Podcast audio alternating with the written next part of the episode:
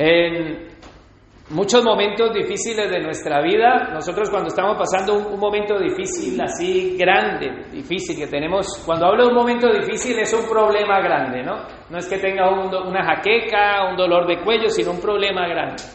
Tú, eh, sea el problema que sea, te sientes tan desanimado porque cuando tienes un problema, lo primero que te sientes es desanimado, salvo que seas un hipócrita digas, no, yo cuando tengo problemas yo no me desanimo. Pero si no eres un hipócrita, el problema te desanima, porque eres humano, es tu naturaleza desanimarte. Y cuando estás desanimado, lo que necesitas es que un hermano venga a infundirte ánimo y fe. Entonces el hermano viene y te encuentra desanimado, empiezas a, conversar con él, él empieza a hablarte del Señor, él te anima en la palabra del Señor.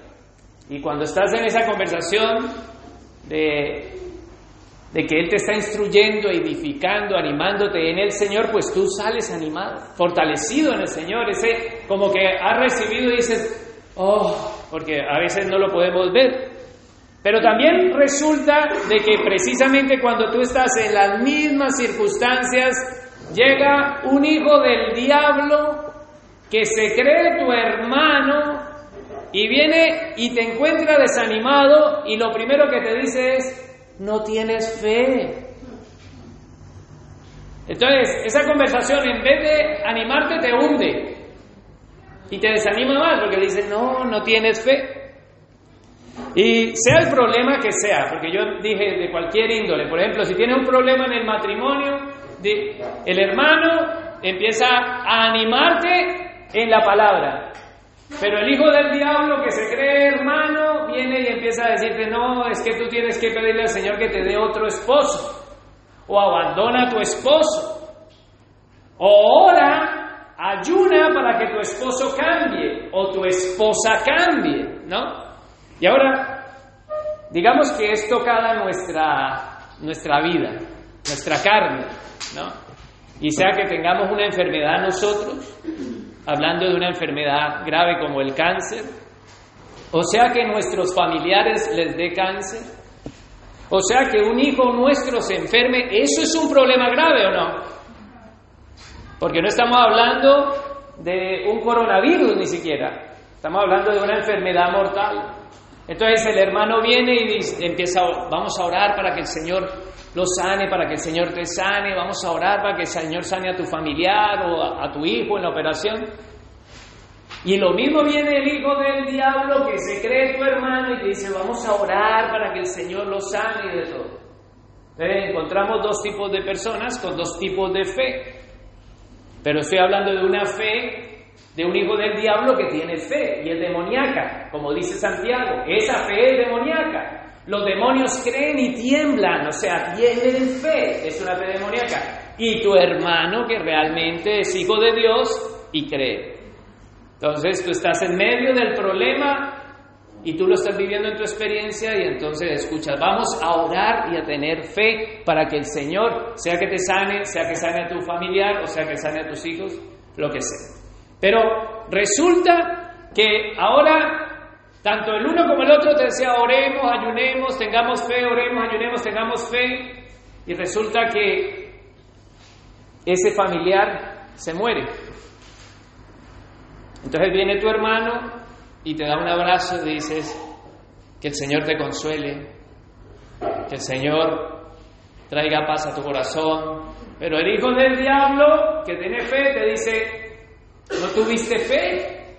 Tenías que haber orado más. Tenías que haber ayunado más. No tuviste fe. Entonces empiezas a, darte cuenta de que de ninguna manera te está fortaleciendo, ¿no? Porque, ¿qué es lo que está pasando en base a la fe? Que en base a la fe, incluso nosotros hemos cantado durante años muchas canciones que no tienen sentido doctrinal o que tienen sentido doctrinal y nosotros no tenemos doctrina.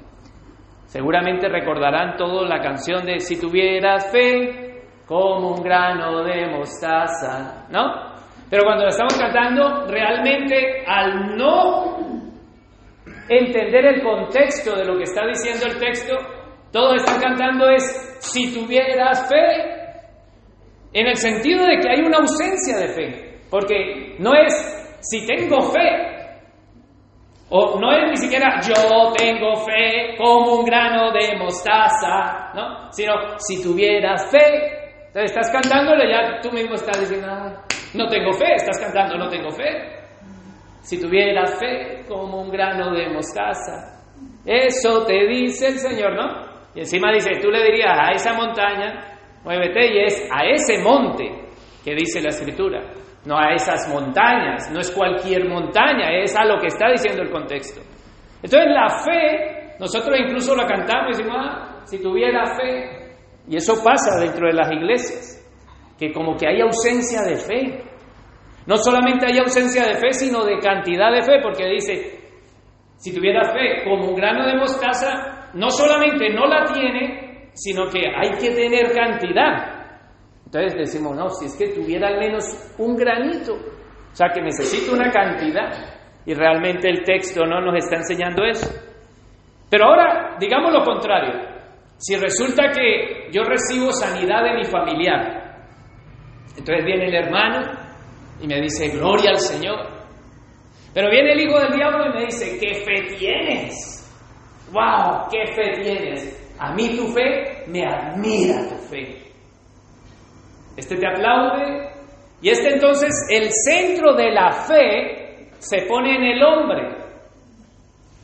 En medio de los problemas entendemos de que es el hombre el que tiene que crear la fe. Es el hombre el que tiene que generar la fe. O que tiene que tener una cantidad de fe. Entonces por eso dice, no, no tuviste fe. Es que tú tienes poca fe. O no te han dicho eso. Son los soy el único que, tiene carencia de esos tipos de hermanos. Pero yo sí he estado en medio de esos tipos de hermanos. Del que me dice no tienes fe, del que me dice que sí tengo fe, o, me alaba por algo que, oh, cuánta fe tienes. Digo, yo no he hecho nada. Como que cuánta fe tienes. Entonces colocamos la fe en el centro del hombre y no, la fe no es del hombre. Y necesito hacer esa aclaración para poder ir a lo que voy a decir, porque si no lo dejo claro así, todos los que van a escucharme después de lo que voy a decir van a empezar a sacar conclusiones. Dejemos claro de que la fe no la generamos nosotros. Vamos a la escritura en Efesios capítulo 2, versículo 8. En nueva versión internacional, Efesios 2, 8. Porque por gracia, este versículo cada miembro de esta congregación debe de memorizarlo y debe de vivirlo y debe de aplicarlo. Cada miembro. Porque por gracia, ¿qué? Sois salvos. Por gracia, ustedes han sido salvos. Entonces, vamos a hacer una cosa. Primero, gracia. La gracia que produce salvación. No está hablando de si tuvieras salvación en tiempo futuro, sino en tiempo presente. Por gracia, una realidad, ustedes son salvos, ¿no? ¿Y qué es lo que usa Dios? Su gracia, que es una cualidad de Él, la salvación que es empleada para nosotros, y el medio que Dios va a usar para llevarnos a esa salvación. ¿Cómo se llama? Sigamos. Por gracia ustedes han sido salvos mediante la fe. Entonces, el medio que Dios me da, la fe que Dios me da es la que me lleva a creer en Él. Y ninguno de nosotros ha llegado voluntariamente a alzar la mano y a decir, sí, yo entrego mi vida a Cristo.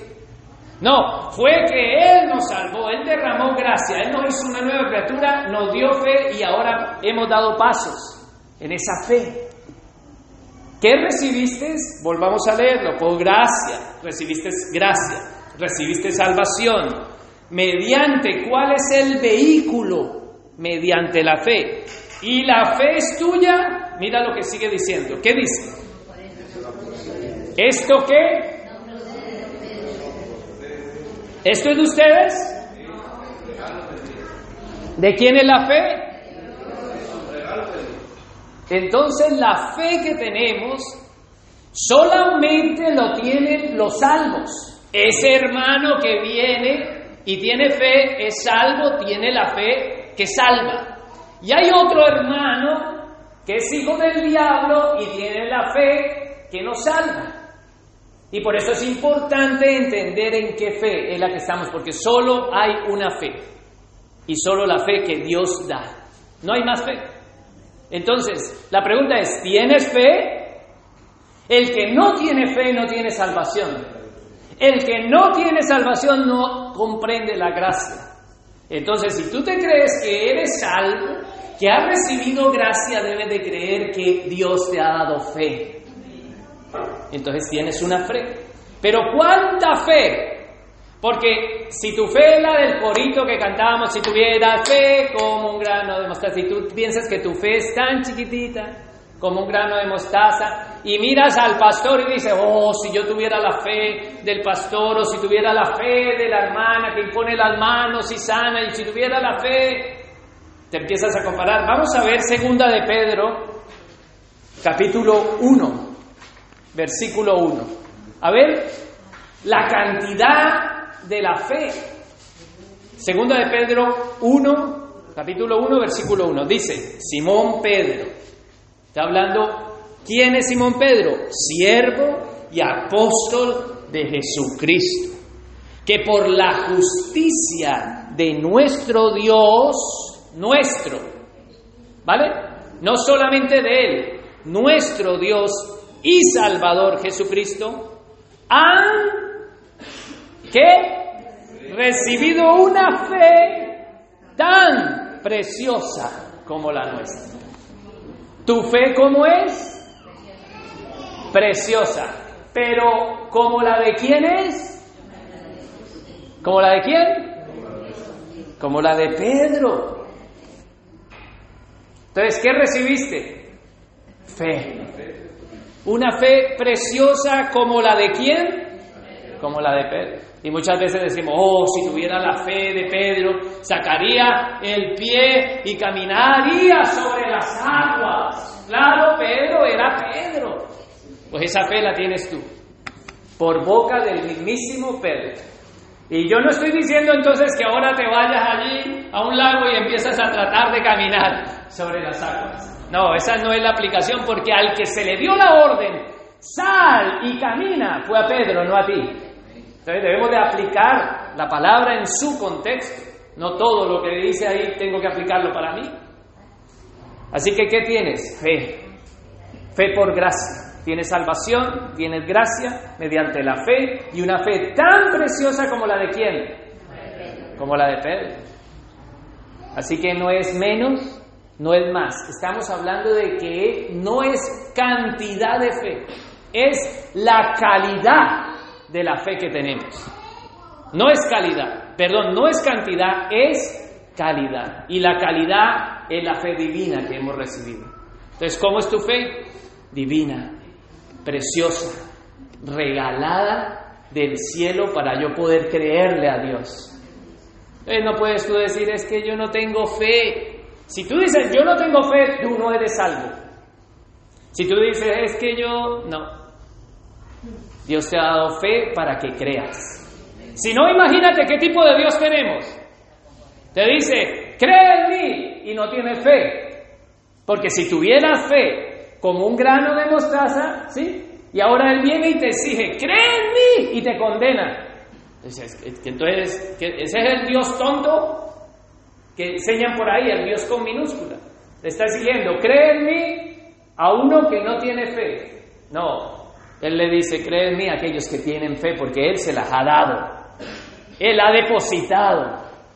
Él nos la ha regalado. Así que hermanos, entendemos que tenemos una fe preciosa dada, regalada por Dios. Un regalo de Dios. Qué gran bendición. Y ahora quisiera, después de esta introducción que era necesaria para que nadie me vaya a malinterpretar en lo que voy a decir en base a la fe, teniendo claro esto, es que estamos hablando en el libro de Efesios y estamos concluyendo la serie de la armadura de Dios. El Señor nos está diciendo que a esos soldados de Cristo, que a esos discípulos de Cristo tienen que hacer algo porque Él ha dotado a ese soldado con recursos para ir a la batalla. O sea que vuelvo a decir, ¿qué tipo de Dios tienes tan torpe que te manda desnudo a la batalla? Te manda desnudo a la batalla.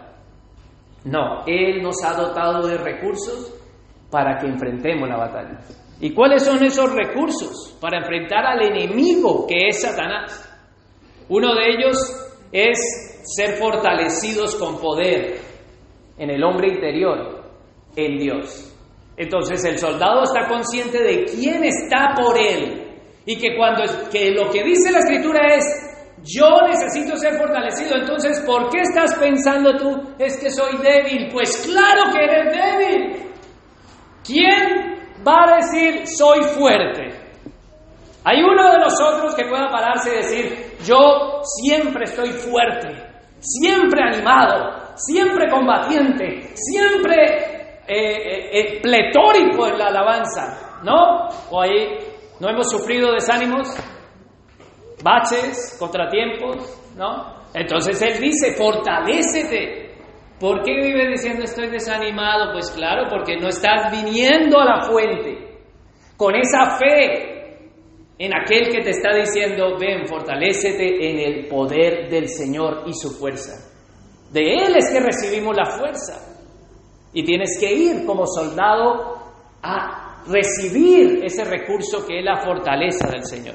Levantando esas manos diciendo, Señor, fortaléceme. Estoy débil. Señor, fortaléceme. He sido herido en la batalla. Señor, perdóname, que esto lo vamos a ver más adelante. Pero para no volver a repetir las tres últimas predicaciones para aquellos que no la hayan oído y para entrar en el contexto, él nos ha hablado de tres recursos, que ya lo hemos hablado, que deben estar siempre puestos en el soldado. Uno de ellos es el cinturón. Ningún soldado debe tener los calzones abajo. Debe estar con su cinturón. Debe tener su coraza. Y debe de tener puestos los zapatos, aunque esté durmiendo. Porque como dice, y cuando él viene a la medianoche, no va a pellar a ninguno sin zapatos. No va a peñar a ninguna virgen sin aceite, aunque todas se durmieron, pero las que estaban apercibidas se fueron con él. O sea que están vestidas, están presentes, están totalmente preparadas para cualquier momento ser arrebatadas al cielo. De la misma manera, el soldado está preparado en cualquier momento para para la batalla, pero tiene tres elementos que son fijos.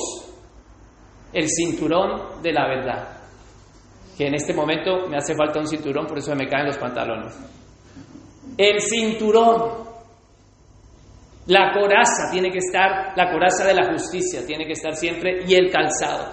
El cinturón, cuando dice ceñido, es estar firme, ajustado, preparado, listo, dispuesto para actuar en la verdad. Por eso debe estar siempre puesto. El, la coraza de la justicia es yo me debo de desvestir de mi vieja naturaleza y vestirme de la nueva naturaleza que he recibido, que son la naturaleza de la justicia. Lo que Dios me dice, las obras justas que Dios me pide, debo de vestirme y estarme desvistiendo, quitándome, despojándome. Vístete, esa es la coraza que debe de estar poniéndote. Póntela, aplícatela.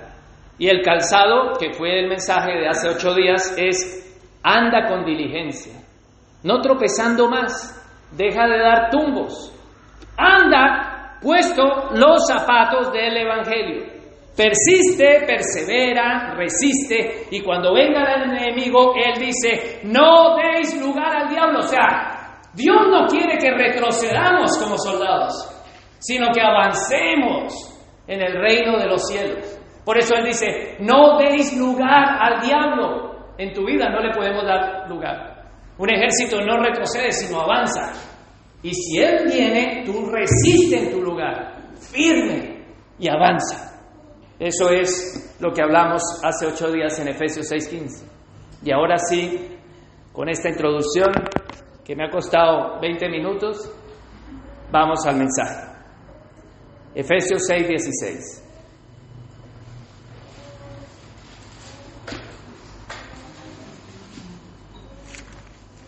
Efesios 6, 16 dice, además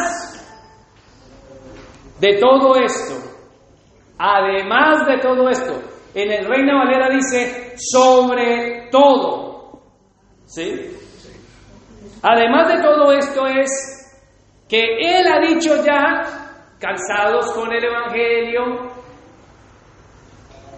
vestidos con la coraza de la justicia y ceñidos con la verdad. O sea que si tú estás haciendo esas tres cosas, las tienes puestas, es como decir uno más dos más tres, raya y el resultado. Además de tener todas estas tres cosas puestas, ahora le dices, toma. Entonces hay unas cosas que son fijas, que son coraza, cinturón y calzado. Lo que no es fijo es el escudo. Pero el escudo, ¿cuándo viene a ser fijo? Vamos a verlo. Dice, además de todo esto, o sea, de lo que ha dicho antes, tomen. ¿Qué? ¿Qué es lo que tienen que tomar? Tomen el escudo de la fe. El escudo de la fe. Tomen. La palabra tomen me está diciendo que yo debo de llevar, yo debo de recoger, yo debo de echar mano, no que lo tenga, sino que en ese momento, ¿cuándo es el momento en que yo debo de echar mano, debo de tomarlo? Vamos a verlo. Tomen el escudo de la fe y el propósito, con el cual pueden apagar algunos dardos, dos dardos un dardo, una flecha encendida del enemigo. ¿Qué es lo que hace ese escudo? Apaga todas las flechas encendidas de quién? Del maligno. Entonces, la palabra nos está diciendo de que hay tres cosas fijas, cinturón, coraza, calzado, pero cuando se arrecie la batalla, cuando ese soldado que está haciendo esas tres cosas, ese hijo de Dios, ese discípulo de Cristo, no cualquiera, ese hermano que ha nacido de nuevo, no ese hijo del diablo que no tiene ni siquiera verdad, justicia ni evangelio. Y debemos de hacer una diferencia y tenerlo claro que solamente puede tomar el escudo de la fe aquel que está haciendo esas tres cosas, las tiene. Por eso ese va a practicar la fe. Cuando dice, todas las flechas encendidas, una flecha ¿cómo viene? ¿Viene caminando? ¿Te, te dice cuándo te va a llegar? Te dice, ¡yuhu! Ahí voy. No, ¿no? Y vienen, o, o tú lo ves, tú ves el arquero, tú ves el arquero, no, la flecha viene de sorpresa. ¿Y qué es lo que dice? Tomen las flechas que vienen encendidas, o sea, vienen por el aire, ¿no? ¿Y qué hay que hacer? Levantar. Tomen, levanten. Y es el imperativo para el discípulo. Es lo mismo que nos está diciendo en la verdad. En la verdad dice, ciñete. Es algo que tú tienes que hacer. En la coraza de la justicia dice, vístete. En el Evangelio dice, cálzate, anda. Y en la fe dice, levanta tu fe, levanta tu fe, levanta tu escudo. Cuando la guerra y las flechas se arrecie.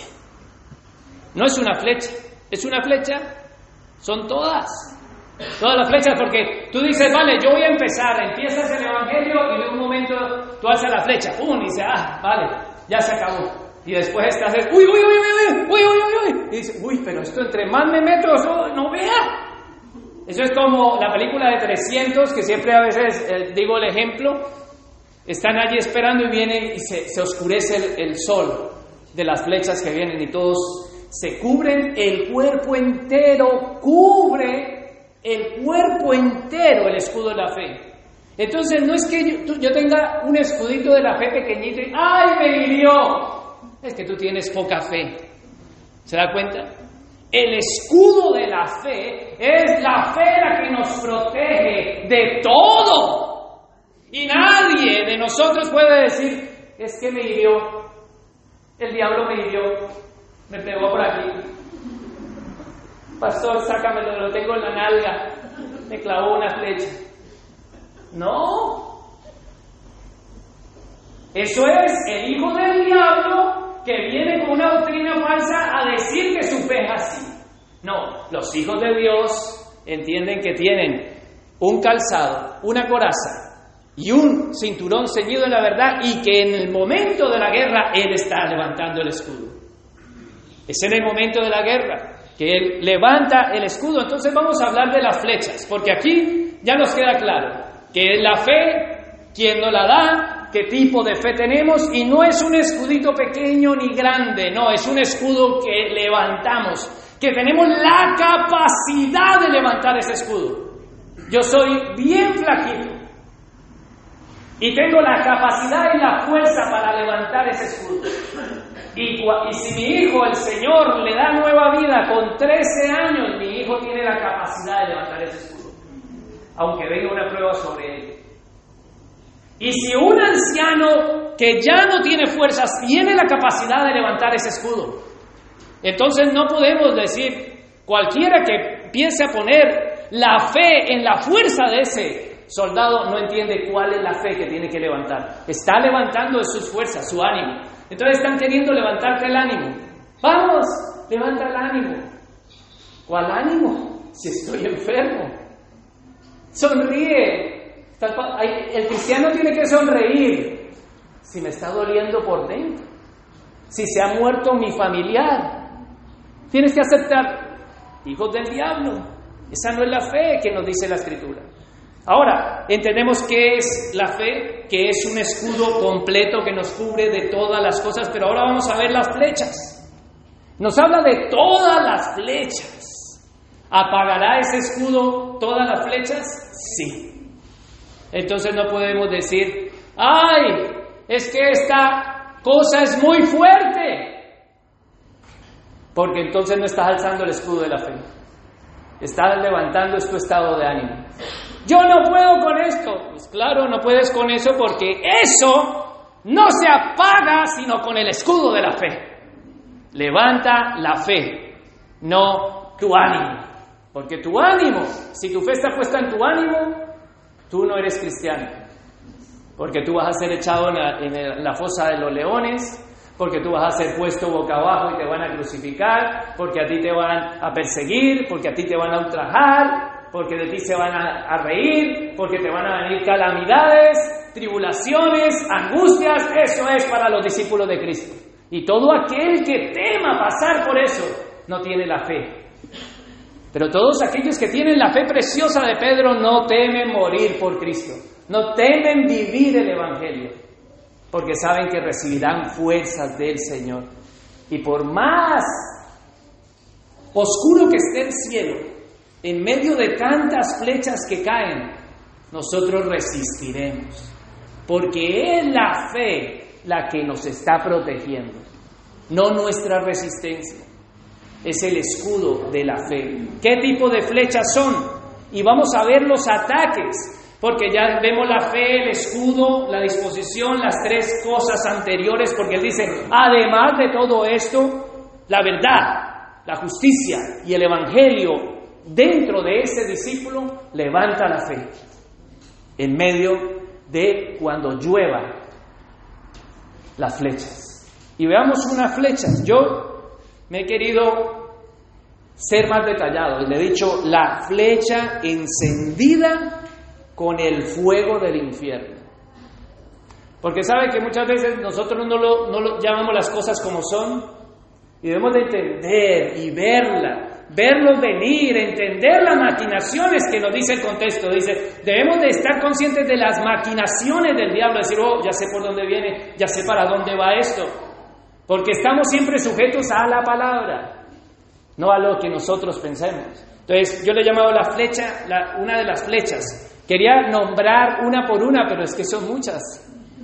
Entonces no puedo decir número uno, porque seguro alguno dirá, ay, esa es la número uno. No, son muchas. Pero digamos la primera, la primera flecha encendida con fuego del infierno que cae sobre ti como soldado discípulo de Cristo. El que tema la flecha del diablo, no es cristiano. El que tema ahí enfrentar la batalla no es cristiano. El que niega a Satanás no es cristiano. El que diga, conmigo no es la pelea, no es cristiano. El cristiano tiene que enfrentar la batalla, como dice la escritura, firme la batalla. Y esa primera flecha que cae es el ataque a la verdad. Satanás va a atacar la verdad en ti. Directamente va a atacarla. Y vamos ahí a Juan capítulo 8, porque el tiempo se me va. Juan capítulo 8, versículo 31.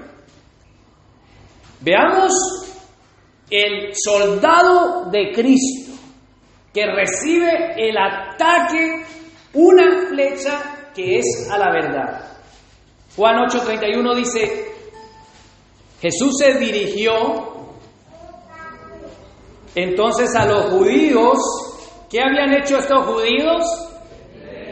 Habían creído en Él. ¿Qué es creer en Él? Se llama fe. ¿Qué es la fe? Ayer les preguntaban a mis hermanos y muchos no respondieron. La fe es creer en Dios, que Él nos la ha dado. La fe es divina. La fe es un regalo de Dios. La fe es la que me lleva a la salvación. La fe es creerle a Dios lo que Él ha dicho. Entonces, estos, estos discípulos que son nuevos abandonan el judaísmo, abandonan su religión y creen en Jesús. Ahora, y Él les dijo, si se mantienen que fieles a mis enseñanzas, serán que realmente mis discípulos. ¿Te damos cuenta? Y quisiera que veamos el primer ataque.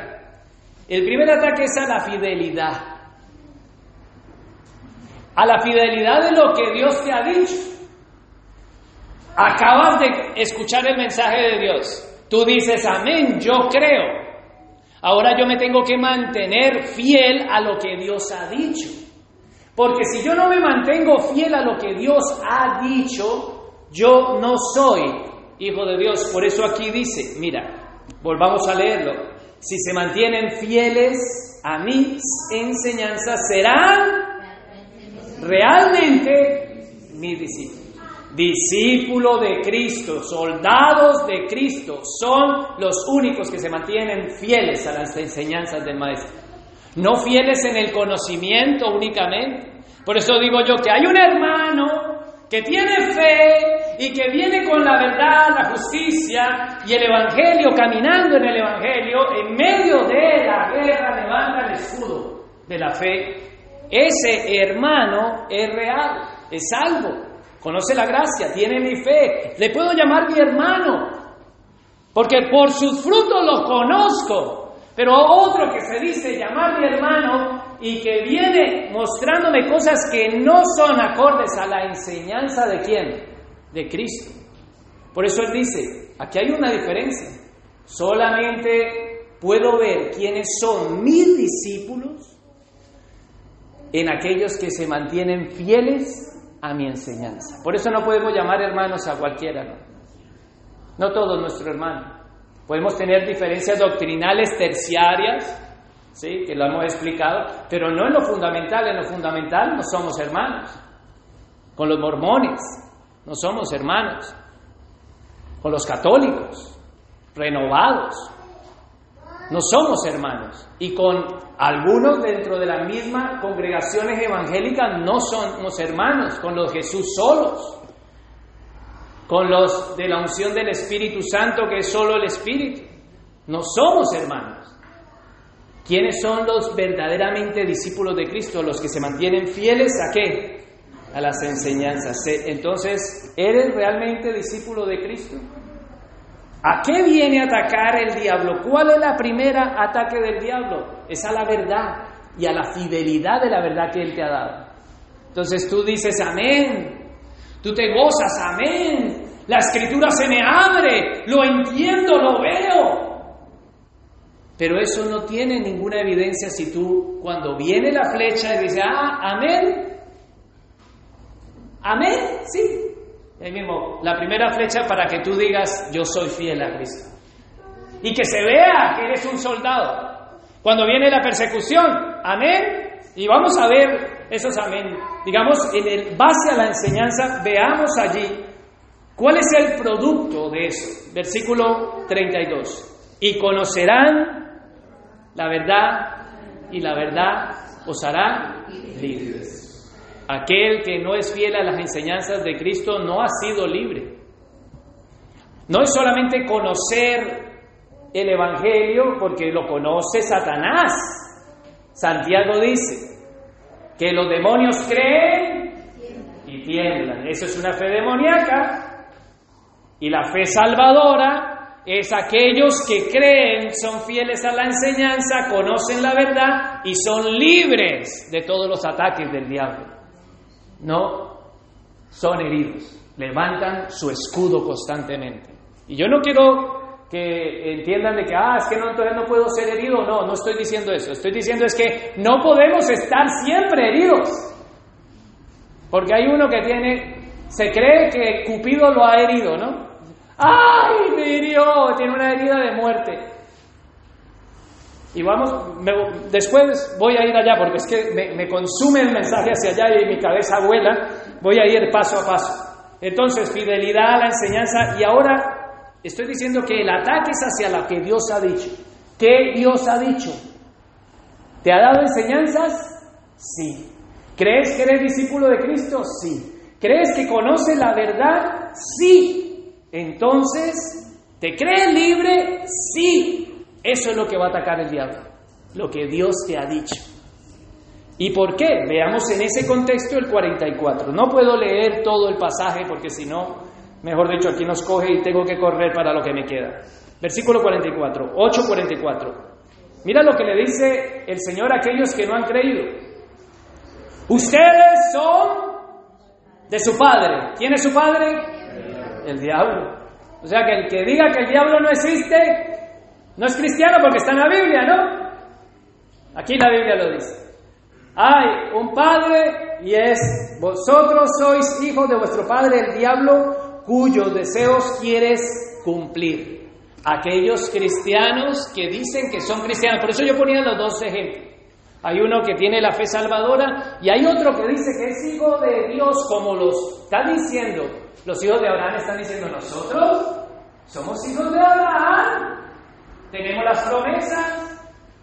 Y ahora Jesús le dice, vosotros sois hijos del diablo. ¿Ve? Él le está mostrando la fe. No, no, no, no, no. Esa no es la fe de Dios. Tu padre es el diablo. ¿Por qué? Porque estás haciendo los deseos de tu padre. ¿Cuáles son los deseos de tu padre? Hacer lo que se te da la gana. Eso es lo que hizo Satanás. Satanás dijo, Dios lo había puesto en su gloria y él dijo, yo porque tengo que darle gloria a él, gloria para mí, y hizo ahí una rebelión y se trajo toda la tercera parte de los ángeles. Dijo, ah, ¿tú quieres tu reino? afuera. Los que quieren caminar independientes de Dios, esos son hijos del diablo. Y su padre es el diablo porque aquellos que quieren es solo cumplir sus deseos. Y muchas veces nosotros no entendemos de que en nuestra carne tenemos deseos carnales. Sentimos deseos de pecar. Y eso no está diciendo que tú no, eras, no eres hijo y hija de Dios, eso no está diciendo. Lo que está diciendo obviamente la palabra es que ese hijo de Dios tiene deseos que tiene que someter a la voluntad de su padre. Por eso Juan 44, 8, 44 dice, ustedes son de su padre el diablo cuyos deseos quieren cumplir. Mira lo que hace él. Desde el principio ha sido qué? Un asesino. ¿Por qué un asesino? No, cuando habla desde el principio, quiere decir desde el momento en que se rebeló contra Dios en su gloria. ¿Satanás tenía carne? No, porque no es humano. Y se rebeló. Entonces no podemos decir, ay, es que yo me rebelo porque la carne es débil. No, Satanás se rebeló y no tenía carne y estaba en la gloria de Dios.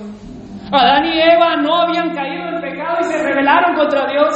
Entonces no me digas que la carne es débil porque es una mentira del diablo y eres hijo del diablo. Porque si Satanás en gloria se reveló y Adán y Eva sin una naturaleza caída se reveló, ¿cuánto más nosotros que hemos caído de la gracia y por gracia hemos sido salvos y tenemos una naturaleza constantemente pecadora? El mal mora en mí, dice Romanos. Entonces el que no identifica el problema en sí dice, oye, yo tengo que hacer algo con esto. Tengo que someter mi carne. No puedo hacer los deseos de la carne, sino de mi Padre. Si soy hijo de Dios, debo de cumplir los deseos de mi Padre, no los deseos míos. No puedo revelarme. Tener fe no es solamente creer que Dios existe. Tener fe es creer que lo que Dios me ha mandado es lo correcto.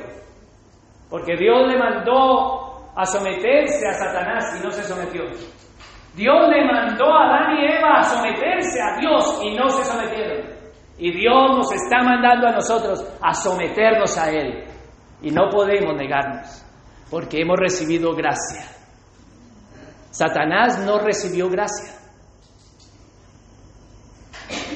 Nosotros hemos recibido gracia. Así que hermanos, en esa gracia debemos de mantenernos en la fe. Y vamos al 44 para terminarlo. Satanás desde el principio ha sido un asesino y no se mantiene en qué? En la verdad. Se da cuenta que mantenerse es caminar en la verdad. Ser fiel a la verdad, a lo que Dios ha dicho. Porque no hay verdad en él. Cuando miente, expresa su propia naturaleza porque es un mentiroso. Padre de la mentira. Entonces, yo quiero que te tomes en serio esa flecha y expulse la mentira de tu vida porque te estás identificando como hijo del diablo. Por eso puse dos hermanos. Uno que realmente es hijo del Dios y otro que es hijo del diablo. El que está expresando su naturaleza, el que dice es una mentira. Cuidado, mira lo que dice el Señor Jesús. No, tú no eres hijo de Dios. Tú eres hijo y hija del diablo. Así de contundente lo dice Jesús. Es mejor que lo escuchemos aquí, nos arrepintamos y nos volvamos de corazón al Señor, que escucharlo allí a Él decir, no, apártate de mí, hacedor de maldad, hijo del diablo, te vas a ir a podrir en el infierno.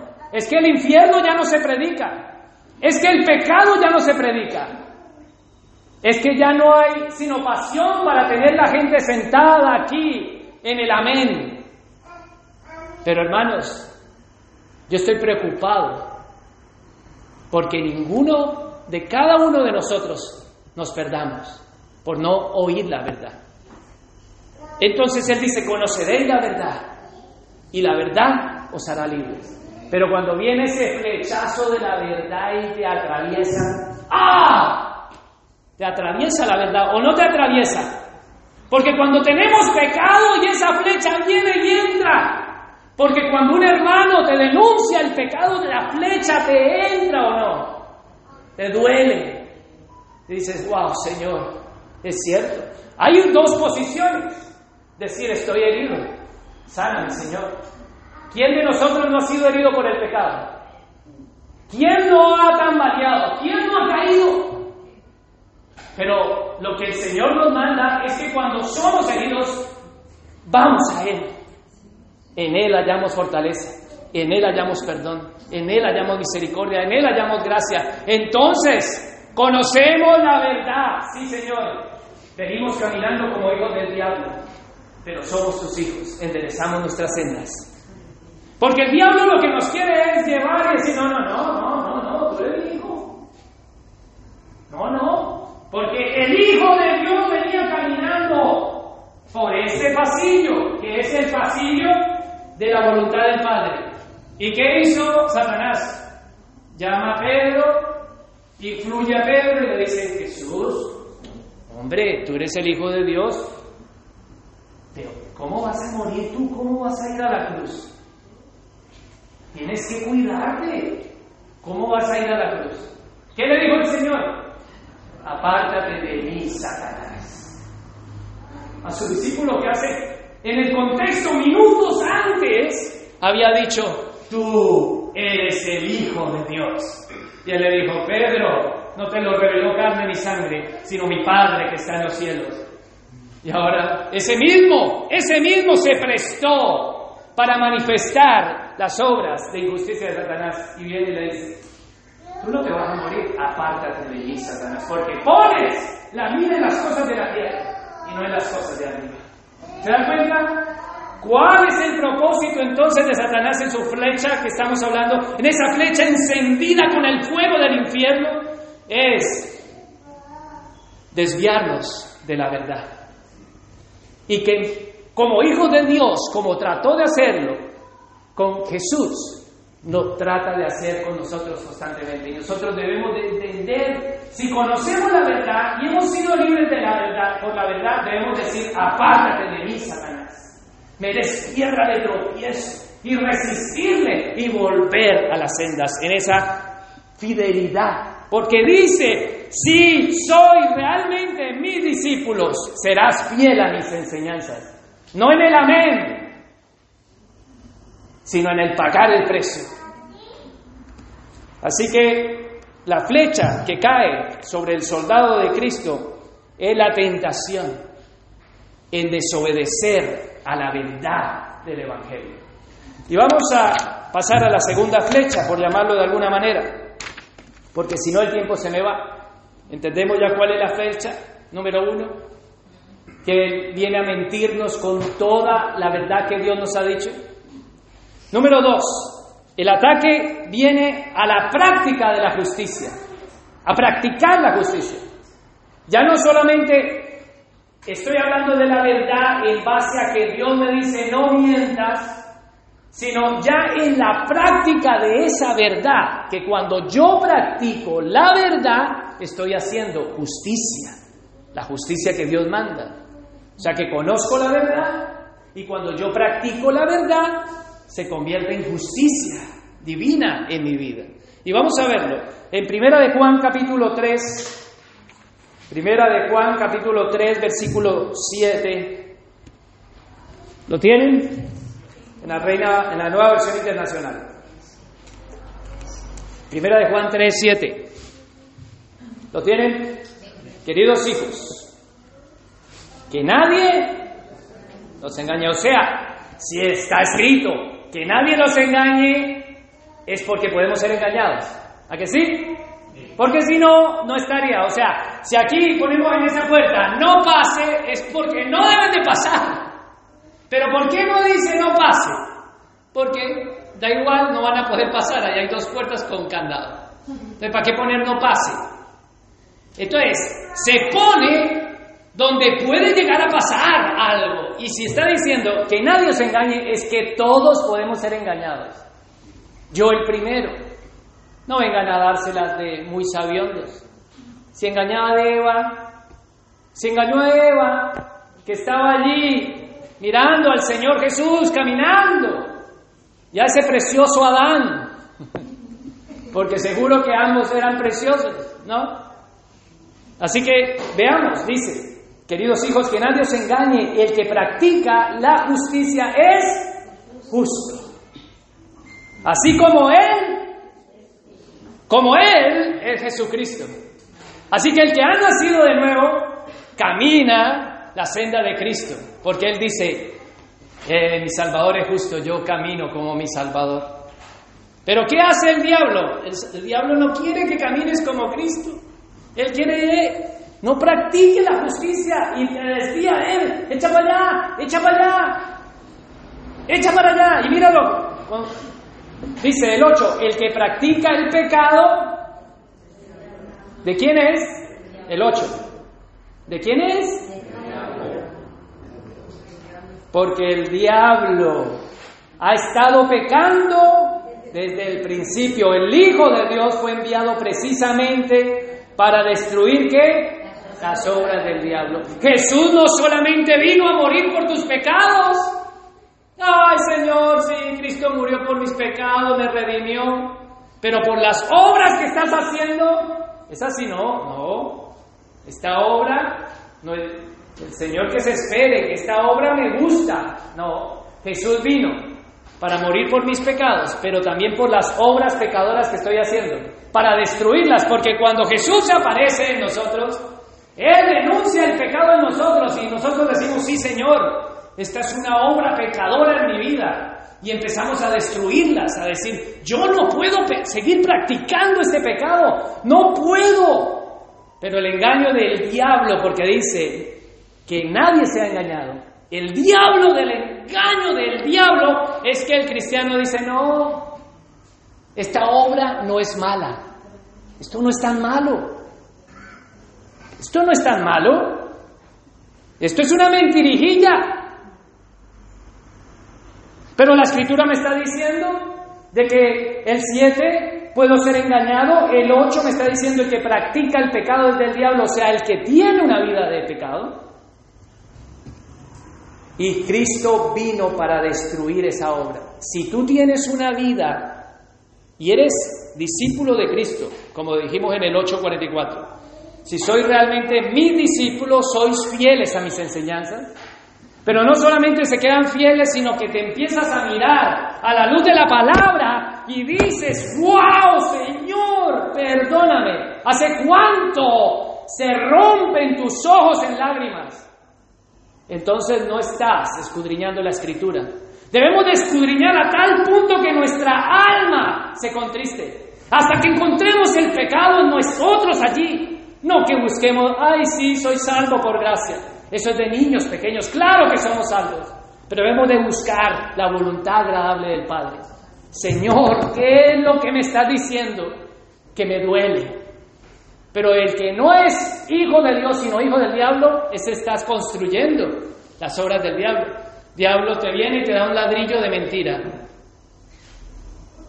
El, diablo te trae la carretilla para que no te esfuerces. No, no, no, no te vas a levantar. Yo te ayudo, tú, quedas, tú, tú el albañil, yo el peón, y tienes al diablo de peón. Pura mentirijilla. Sin embargo, la escritura dice, ¿el Hijo de Dios a qué vino? Volvamos al 1.8. El que practica el pecado es hijo del diablo, es del diablo porque el diablo está pecando desde el principio. El Hijo de Dios fue enviado precisamente para destruir qué? Las obras del diablo. ¿Qué estás construyendo? ¿Una vida de injusticia? Porque el que es de Dios practica la justicia, camina, es justo como Él es justo. Él, es, él tiene un espejo, él tiene un espejo y él se mira y dice, wow, es que no me parezco a Jesús. Y él se corta el pelo como Jesús. Él se viste como Jesús. Y él se mortifica en su pecado, pero se vivifica en la santidad. No es solamente darnos golpes de pecho.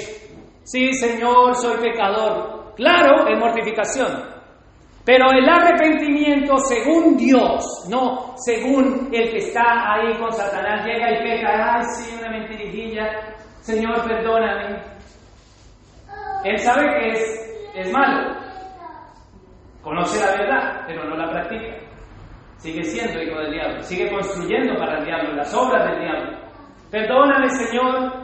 No, no es solo mortificación, es mortificarse arrepentirse y vivificarse. Entonces el que está trayendo una mentirijilla o una mentira piadosa empieza a decir la verdad. Abandona la mentira, dice la verdad. Y abandona las obras del diablo, dice, no, no, no, eh, perdón. Eh, te pregunta el dependiente, ¿me diste 50 euros? Tú le diste 20. Sí, sí, sí. No, te va a dar más de vuelta. El diablo te dice, vas a ganar, pero ahí viene el espíritu y tú tienes que decir, corregir, decir, no, no, esta es obra del diablo. La flecha se tiene que apagar. Una obra de injusticia, desagradable a mi padre. No, perdón, le di fue 20, no le di 50. O que te fuiste y viste que la de vuelta te la dieron mal, te devuelven y dicen, mira, toma, me has dado mal de vuelta. Eso es destruir las obras del diablo, eso es caminar en la justicia, en la práctica 1.9, porque el tiempo se me va. Ninguno que haya nacido de Dios. ¿Tú dices que eres hijo de Dios? ¿Tú dices que has nacido de Dios? Pues mira, hermano, subraya esto. Ninguno que dice que ha nacido de Dios, ¿qué es lo que hace? Practica el pecado. Porque la semilla de Dios permanece en él y no que no puede practicar el pecado porque ha nacido de Dios. Hemos nacido de Dios. No podemos practicar el pecado. Y ahora tú me dirás, bueno, pero entonces, ¿cómo así? Si entonces no soy hijo de Dios, soy hijo del diablo, porque lo único que hago es pecar. Aunque no falta el hipócrita, hijo del diablo, que dice que no peca, ¿no? Pero algunos de nosotros no hemos pecado esta semana, hoy no hemos pecado. Entonces, ¿Dónde me deja esto? No, porque el contexto que me está diciendo es, yo no puedo vivir en una vida de pecado y decir que soy hijo de Dios. Yo no puedo llevar años en el cristianismo y decir, soy hijo de Dios, he nacido de Dios. No, eres hijo del diablo, que tienes una fe diabólica y que te crees una cosa que no eres. Por sus frutos los conoceréis. Tú no eres fiel a la palabra y a la enseñanza. Y también puede ser que haya sido desviado, no instruido, y decir, me doy cuenta que estoy equivocado. Y corriges tu camino y empiezas a practicar qué? La justicia. Por eso Él dice, ceñíos vuestros lomos con la verdad. Vestidos con la coraza de la justicia, ¿se da cuenta el contexto? Eso es lo que ataca el diablo, la verdad, la justicia en tu vida, lo que te protege. Entonces mentirijillas, enfados, robas, no trabajas. ¿A qué vas a trabajar? No te ven tu jefe. Y cuando tienes, no das al necesitado. Hablas como la gente del mundo para que los demás se rían, están todos ahí en el trabajo y ninguno sabe que eres hijo de Dios, que has nacido de nuevo. Porque todos están diciendo palabrotas y tú para, ay, para que te agraden, sí, ¡pum! Suelta la palabrota. Están diciendo chistes groseros, pornográficos, malsonantes y tú, ¡ah! Y yo, yo cuento uno, yo cuento uno y todos se ríen. Eso es obras del diablo, que el Hijo de Dios vino a destruir, contristando al Espíritu Santo durante años, el Espíritu de Dios trayéndote al arrepentimiento. Porque el Espíritu Santo vive diciéndote, no lo hagas, no lo hagas. Y tú la única voz que quieres silenciar es la voz del Espíritu. Y tú, sí, sí, sí, sí, Señor, sí, Señor, yo sé que es malo, yo sé que es malo, yo sé que es malo, pero no, no hay cambio. No hay cambio en tu vida.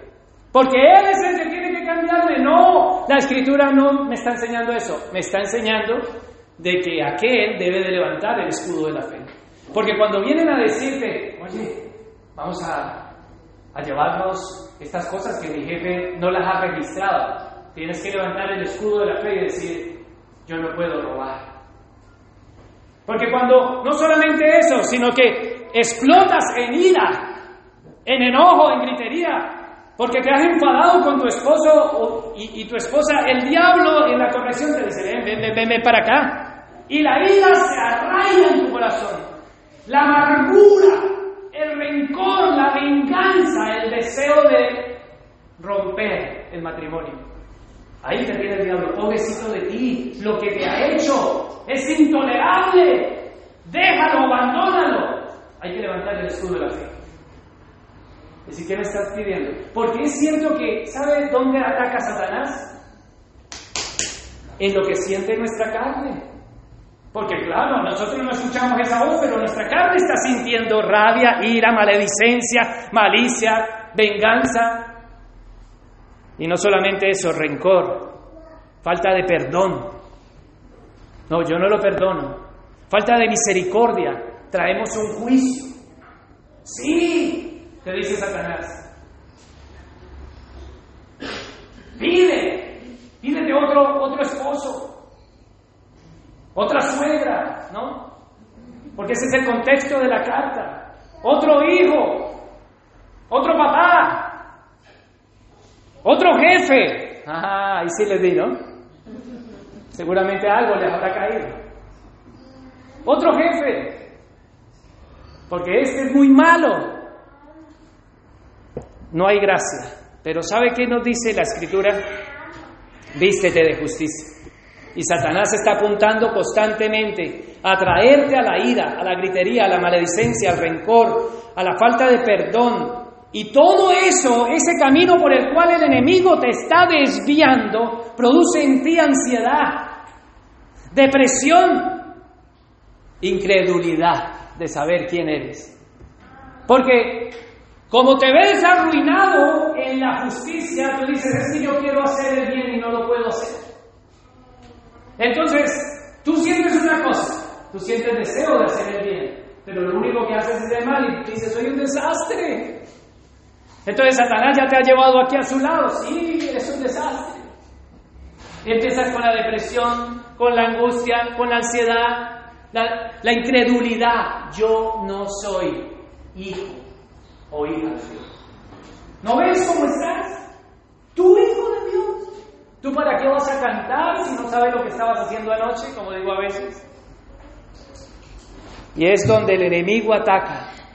Como no, vidamos y pensemos de que ya somos gente tan justa, Él ataca también nuestra fe en ese punto, a ser incrédulos, al vernos a nosotros mismos, pero cuando entendemos que la naturaleza que dice aquí en Primera de Juan capítulo 3, del 7 al 10, es para, está hablando de realmente un hijo del diablo. Pero volvamos en el contexto, en el, en el capítulo 2. Vamos a Primera de Juan capítulo 2, versículo 1. Primera de Juan capítulo 2, versículo 1. Mis queridos hijos, les escribo estas cosas para que qué? Primera de Juan 2.1. Para que no Pero si alguno peca. O sea, aquí me dice Juan esto, pero en el 3 le está diciendo que el que peca es hijo del diablo, ¿se da cuenta? Entonces, entendamos que en el, en el capítulo 3 está dejando claro, no, el hijo del diablo es el que practica siempre el pecado. Pero él empezó en el 2 diciendo, no peques, hijo de Dios y hija de Dios. Practica la justicia, no peques. Pero si alguno peca, ¿qué pasa? Tenemos ante el Padre a un intercesor, a Jesucristo el justo. ¿Quién es el justo? Jesucristo. Entonces, no te veas como una obra que tiene que ser perfecta. Claro que vas a pecar, claro que estás pecando, pero lucha, levanta el escudo de la fe. Porque hay una flecha encendida aquí en tu cabeza con el, la flama encendida, no del Espíritu Santo, no de esas llamas de fuego repartidas en hechos, sino con la llama de Satanás encendida aquí. Sí, no soy lo que Dios dice que soy. Claro que no eres. Solo hay uno justo. Y nosotros estamos siguiendo ese paso. Y cuando somos heridos, tenemos que levantar el escudo de la fe y decir, yo tengo a un intercesor en el cielo.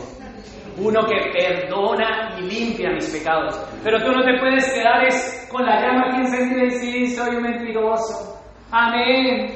Sí, soy un adúltero. Amén. Satanás, ministrame. Satanás te ministra con otra flecha. ¡Ah! Tiene la llama encendida.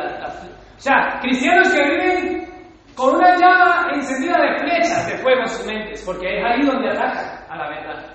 Debemos de decir, sí Señor, conozco mi naturaleza, he pecado contra ti, y correr ante Él y decir, Señor, sana.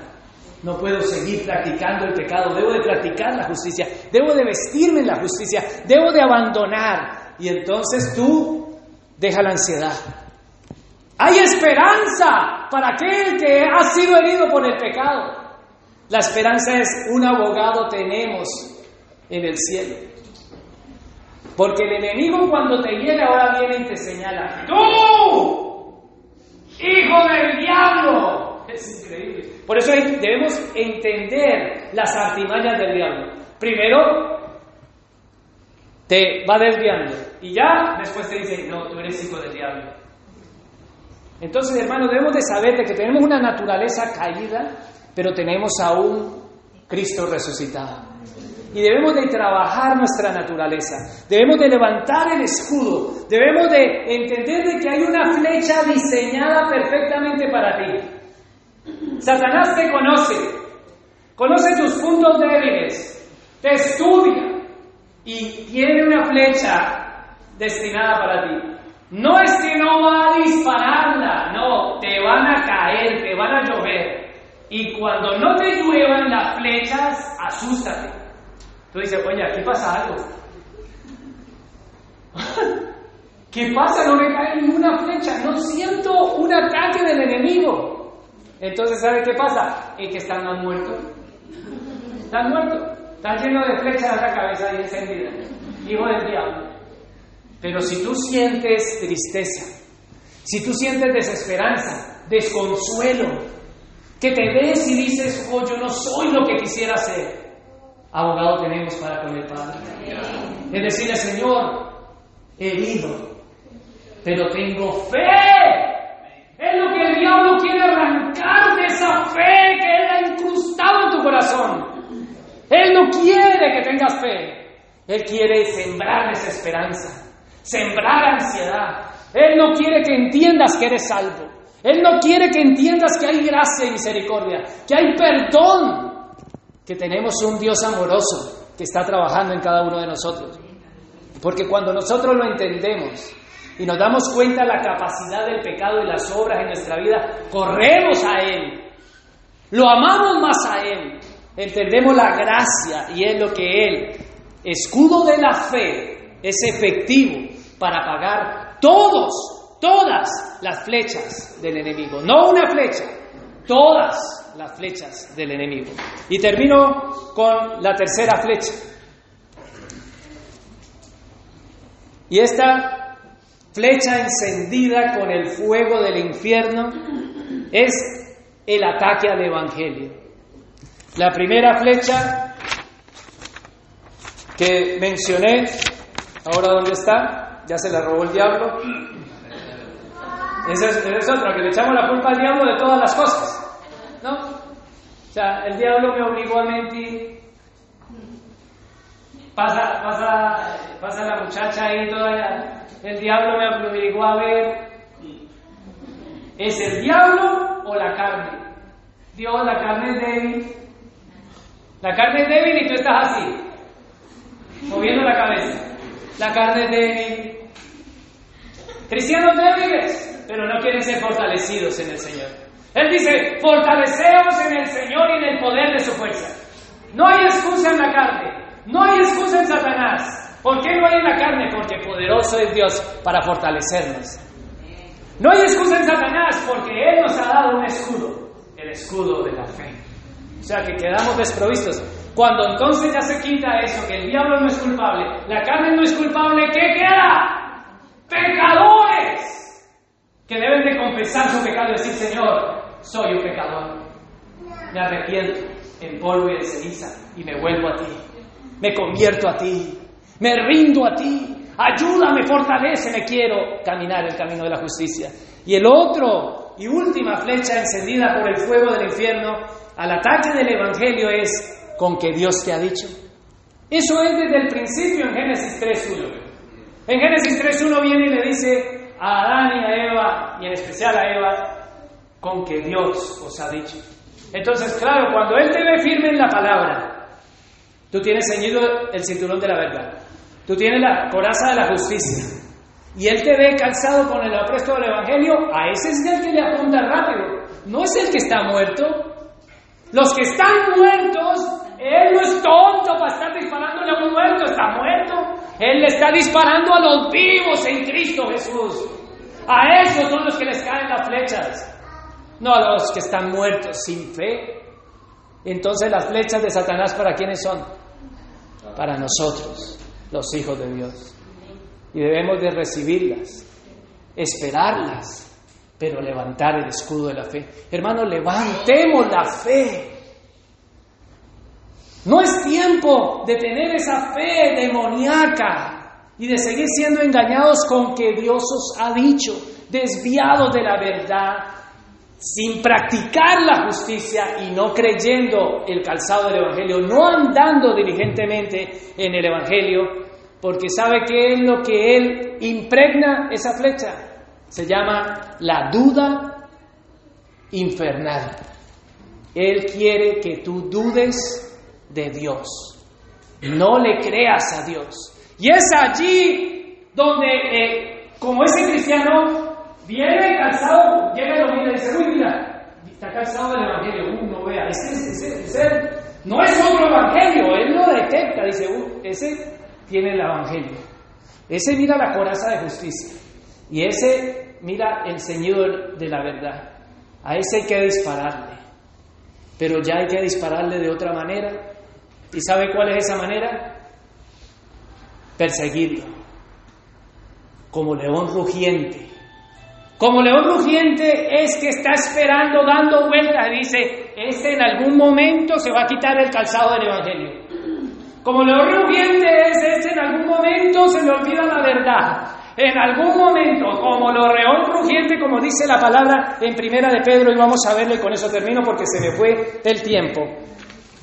Primera de Pedro, capítulo 5, y el tiempo es un enemigo para mí. Primera de Pedro 5, 6. A ver, por favor, que está, me he perdido la carta aquí. Primera de Pedro 5, 6 dice, humíllense, pues, bajo la poderosa mano de Dios, para que Él os exalte a su debido tiempo. ¿Sabe? Ese cristiano que está allí con el calzado, con el cinturón y con la coraza, llega un momento en que Él va a ser probada su fe.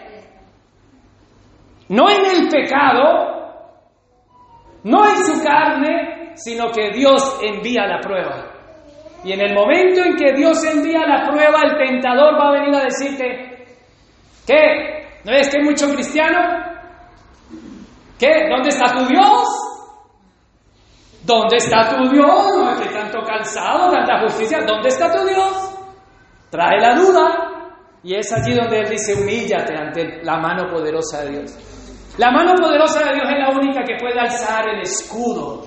Porque nos humillamos y decimos, Señor, tú eres escudo para mí en medio de esta prueba. El discípulo de Cristo va a ser probado y por fuego, pero un fuego divino también, para que nos demos cuenta que nuestra fe es verdadera. No para que Dios diga, oh, cuánta fe tiene, sino que para que nosotros nos demos cuenta y digamos, wow, esta fe es divina, porque si yo no tuviera esta fe, yo claudicaría y volvería atrás. Vamos allí, al 7. 1 Pedro 5, 7. Depositen en Él toda ansiedad, porque Él que hace, cuida de ustedes. Y Él nos va a decir, ¿dónde está tu Dios? ¿Te va mejor en el mundo? ¿Te va mejor que no vayas a la iglesia? Deja de leer la palabra, por eso mira lo que te está pasando. Yo te lo dije, cristiano. Ah, eso va a ver. ¿Dónde está tu Dios? Pero Él dice, él cuida de nosotros. La fe es que en medio de la prueba, digamos, Él cuida de nosotros. Que en medio de la, de la soledad, de la tristeza, de la enfermedad o de lo que Dios permita, digamos, Él cuida de mí. Señor, tú cuidas de mí, porque tú estás convencido cómo has caminado. Tú estás convencido cómo has estado firme y tú estás convencido cómo has caminado en las cosas del Señor. Mira, dice el 8, Practiquen el dominio propio y manténganse alerta. Su enemigo, el diablo, ronda como león rugiente buscando a quien devorar. Resístanlo, manteniéndose que firmes en la fe, sabiendo que sus hermanos en todo el mundo están soportando la misma que clase de sufrimientos. No eres el único. Así que afirma ese escudo de la fe. Aférrate a Dios. Aférrate y no lo sueltes en medio de la tribulación, de la persecución, porque Él dice, y después de que hayas sufrido un poco de tiempo, Dios mismo, el Dios de toda gracia, que lo llamó a su gloria, que eterna, Él los perfeccione, afirme, fortalezca y establezca. Pongámonos en pie y vamos a darle gracias al Señor. Levantémonos en la fe, porque Él nos ha dado una fe que vence al mundo, dice Primera de Juan 3.8. Esa es nuestra fe, la fe que vence al mundo. Padre, te damos gracias, Señor. Entendemos, Padre, todas las flechas encendidas que vienen del infierno, pero también entendemos, Señor, que habrá momentos en que esa flecha no viene del infierno, sino que viene un tiempo de prueba en nuestras vidas cuando caminamos bien. Ayúdanos, Señor, nos humillamos ante ti para que cuando el enemigo traiga la duda de que dónde está tu Dios, podamos confiar plenamente y nuestra ansiedad sea dominada en la luz de tu verdad. Y la incredulidad y la desesperanza sea resistida porque hemos mantenido firmes en la fe, porque Dios de toda la gracia nos hará más fuertes, firmes y estables para su gloria.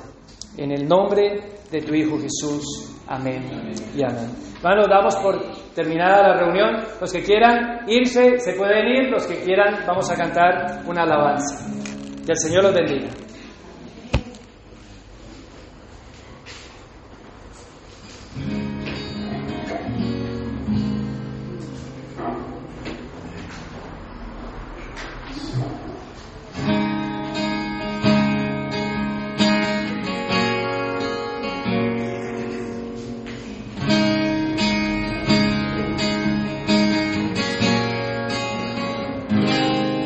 Ante